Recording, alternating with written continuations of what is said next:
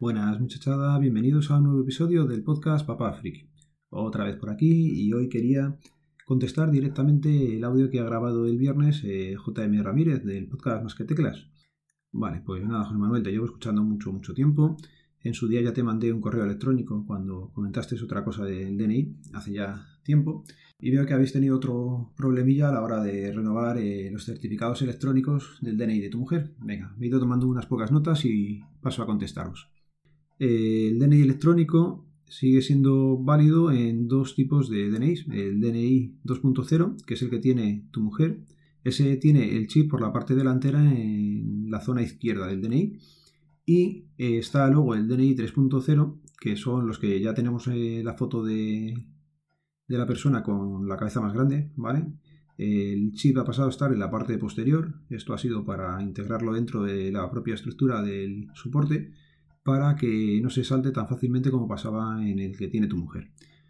Bueno, pues cuando os acercáis a esas máquinas para renovar los certificados electrónicos, eh, consejo que ya he visto varias veces, siempre es con el chip hacia arriba. Mucha gente lo mete, no sé por qué, con el chip hacia abajo y no se lee, ¿vale? Eh, mucha gente te viene a decir que no funciona bien y es básicamente porque lo ha metido al revés. En tu caso sé que lo estáis metiendo bien porque tardó bastante en renovar el certificado de tu mujer por cierto, en algún momento dices que son dos años y efectivamente son dos años la validez que tienen los certificados electrónicos del DNI.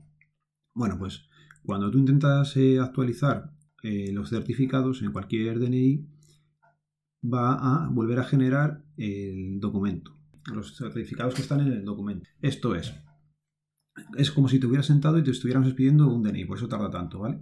Tanto que son, si todo va bien, como pudiste comprobar en el tuyo, unos 4 o 5 minutos no va más, y si hay problemas con el caso de tu mujer, va a intentar el proceso varias veces, con lo cual se van a sumar esos 4 o 5 minutos por al menos dos veces. Por eso os dio la sensación de que tardaba tanto. Más cosillas. Cuando os acercasteis luego a preguntar al compañero que estaba expidiendo el DNI, ahí ya pues eh, no voy a defenderle, porque cada oficina trabaja de una forma. Pero ya sí dices un par de cosas que no son del todo ciertas, ¿vale? Es cierto que habría que hacer un nuevo soporte. Pero seguramente ese soporte tiene que salirte gratis, más que nada porque el certificado sí está mal. Él lo mira en su máquina, pero no sé qué comprobación te hizo. El tema es cuando me viene a mí la gente, yo puedo comprobar que están los tres certificados. Si no existen los tres certificados, eh, hay que renovar ese DNI de forma gratuita por error de chip. Ese error de chip lo que va a hacer es generarte un duplicado en un soporte nuevo, pero vas a mantener la misma foto, con lo cual no tendrías que llevar una foto nueva y ya te digo que por error de chip no se pagan los 12 euros, que comentabas también que te iban a cobrar esos 12 euros. Vale, lo de la foto ya digo, no la lleves nunca porque es un duplicado. Te va a seguir manteniendo la vigencia de caducidad y la foto, salvo que hayáis cambiado de domicilio. Entonces podrías aprovechar el trámite y con un volante de empadronamiento que llevaras, hacer el cambio de domicilio, te pondría la foto nueva y como está en vigor no tendrías que pagar. Eso por un lado más cosillas. Cuando el compañero no voy a decir nada porque cada oficina funciona de forma diferente. Yo antes de no tener a nadie en la oficina y que me vengas tú con ese problema y no hacer nada, prefiero hacértelo y estar haciendo algo que estar cruzado de manos allí pidiendo pasar la tarde. Pero bueno, eso ya digo que cada oficina funciona de una forma, tienen sus citas establecidas y son autónomas. Cada una va a hacer un poco lo que quiera dentro de los márgenes que nos da la, la administración, ¿vale? Luego comentas que para montar eh, los certificados electrónicos en el ordenador te da bastante problema. En un Mac no lo he hecho nunca, ¿vale? Con lo cual ahí no te sé decir, pero entiendo que sí que os complica bastante la vida. Pero en Internet Explorer o en Chrome o en Firefox se puede poner de forma facilísima. Yo no entiendo todavía por qué la gente tiene tanto, tanto problema. Si te vas a la página oficial de la policía, que tiene el portal dnielectrónico.es, tienes eh, en el lateral un área de descargas el área está en inicio y luego área de descargas. Vale, pues aquí te vienen explicado para instalarlo en sistemas Windows, en sistemas eh, Linux y GNU y MacOS. Luego te está hablando también para que veas el código fuente y unos ActiveX para el DNI y todas estas cosas. Bueno, todo esto yo creo que no es necesario. En otro audio mío ponía el enlace a la zona de descargas para Windows. Es bajar solamente un fichero. Es un fichero que va por la versión DNI 1402. Eh, nada, es que es un siguiente, siguiente, siguiente, dejar que arranque, si quieres reinicia, que no es necesario.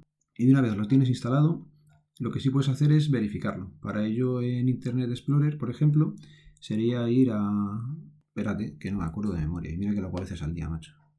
Lo estoy viendo bien. Sería ir a opciones de Internet, contenido, certificados. Cuando tú ahí has metido previamente el DNI en el lector, te va a poder leer los certificados. Si no te está leyendo los certificados, malo. Puede ser seguramente por el software del lector de tarjetas. Es posible que no te lo esté reconociendo Windows y de ahí vengan los problemas. En otro momento comentabas que hay que verificar que funciona. Ya te digo, yo para verificar que funciona el DNI lo que hago es lo que te he comentado. Me voy a Internet Explorer, herramientas, opciones, contenido y certificados y ahí lo vas a ver. También se puede usar Firefox, ¿vale? Es en herramientas, opciones, avanzado, ver certificados. O incluso lo puedes hacer con Google Chrome. Sería configuración, mostrar, opciones avanzadas, HTTPS barra SSL, administrador de certificados. Y en eso lo podéis ver. Yo nunca he hecho la comprobación de los certificados eh, como lo de firma y la FNT que dices tú que había que, que bajarse y todas esas cosas. La comprobación directamente lo que hago es irme a tráfico y consultar los puntos del carnet de conducir por los certificados electrónicos. Es lo más sencillo. Yo no me pongo a verificar que esté todo bien. Directamente me voy a hacerlo con una prueba real y si funciona ya sabes que está funcionando. La lástima es que no te tenga por aquí cerca porque me acercaba, tomábamos unas cañas y, lo veíamos. Ya te digo que es una cosa súper rápida. No sé qué más decirte. Ya te digo que pruebes a intentarlo. Que te pases un día por la comisaría allí o pidas cita también depende, las citas en nuestra zona ha bajado mucho, no sé cómo estarán en la zona tuya, pero en mi oficina con menos de una semana, dos semanas se encuentran tranquilamente las citas. Y lo dicho, es echarle un poco de ganas, pero que es que eh, estoy cansado de configurarlos y con un solo fichero, ya te digo, el que hay para 32 o 64 bits el configurador, lo voy a dejar en las notas del programa, lo dejas instalado y a correr. El problema te puede venir, ya digo, por el lector de tarjetas, que si dices también que era muy antiguo, pues que no te lo esté reconociendo bien o lo que sea. Bueno, que no me quiero extender mucho más. Disfrutar el fin de semana, un saludo, nos vemos, nos leemos, nos escuchamos, adiós.